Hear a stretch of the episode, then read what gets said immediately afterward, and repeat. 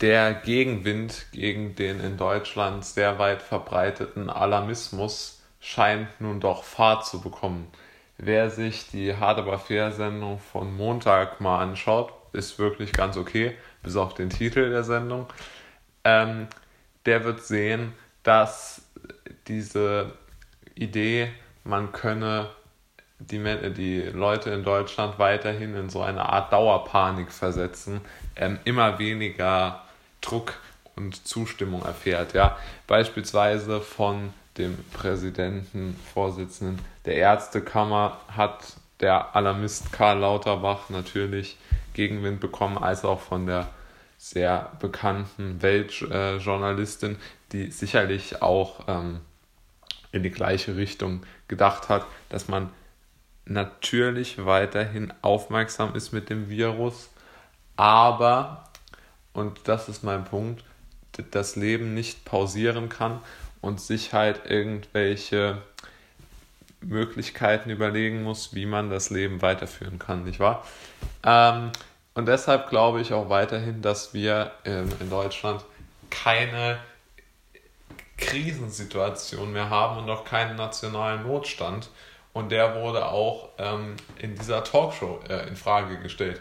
Was mich nur stört, ist natürlich, wir von der, äh, vom Verein äh, Mediziner und Wissenschaftler für Freiheit, Demokratie und Grundrecht äh, haben natürlich das schon seit Monaten kritisiert. Ich gehöre ja dem Verein auch als Unterstützer an, dass einfach das Problem darin liegt, dass man nicht diesen Ausnahmezustand einfach beliebig erweitern kann, sondern man sollte diesen Ausnahmezustand begrenzen auf eine Zeit X und den immer wieder überprüfen. Und das wird meiner Meinung nach nicht gemacht und das ist der Fehler.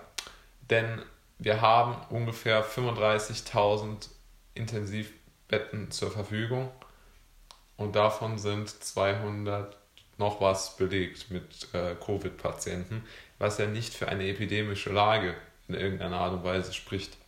Also zurückfahren und weiterhin Gas geben im Bezug darauf, dass man wieder mehr Lockerungen macht.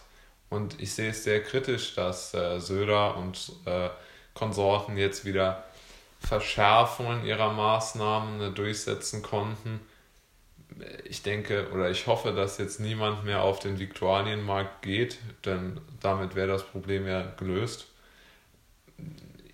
Ich kann es nicht nachvollziehen, wieso dort jetzt Masken getragen werden müssen, denn es ist ja völlig unsinnig, dass man jetzt nur, wenn man an jemandem vorbeigeht, den direkt infiziert, ja.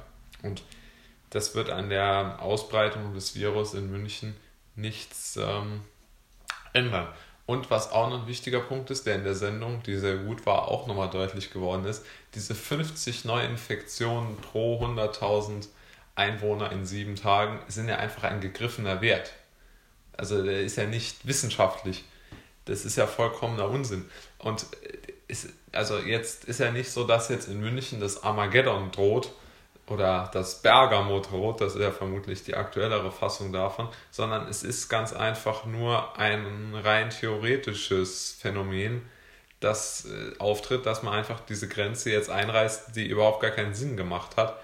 Und ich denke, man sollte vor allen Dingen aufhören, nur auf die Infektionen zu schauen, denn die Infektionen belegen ja nichts. Die Infektionen belegen einzig und alleine, dass wir in Deutschland mehr testen als woanders, aber nicht, dass wir hier mehr Infizierte jetzt haben, sondern wir haben mehr positive Befunde, die ja in direktem Zusammenhang mit den erhöhten Testungen stehen.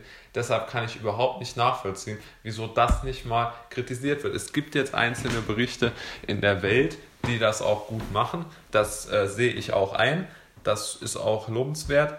Aber ich denke, es muss mehr Kritik rein, denn die Maßnahmen sind zu kritisieren und nicht jeder, der die Maßnahmen kritisiert, ist irgendwie verrückter Verschwörungstheoretiker, sondern wenn man einen Test macht, beispielsweise hier im Saarland war ein Schüler des deutsch-französischen Gymnasiums, hat einen positiven Corona-Befund. Jetzt werden 1200 Schüler getestet. Dass da natürlich positive Befunde bei rauskommen, ist ja klar. Nur, ich kann ja nicht aufgrund positiver Befunde äh, eine ganze Schule schließen, weil ich ja gar nicht weiß, ob die tatsächlich positiv sind und wenn ja, ob jetzt die Infektionskette, muss ja dann nochmal nachverfolgt werden.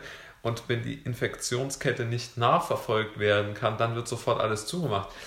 Also wenn doch nur ein ganz geringer Bruchteil der Schüler überhaupt infiziert ist, dann verstehe ich nicht, wieso dann die restlichen nicht wieder ihr Leben normal weiterleben können, sondern auch äh, in Quarantäne müssen. Das ist mir unklar. Aber man muss ja auch optimistisch sein. Also ich denke, in den Medien sehe ich eine deutliche Verbesserung der Berichterstattung über die Pandemieentwicklung in Deutschland.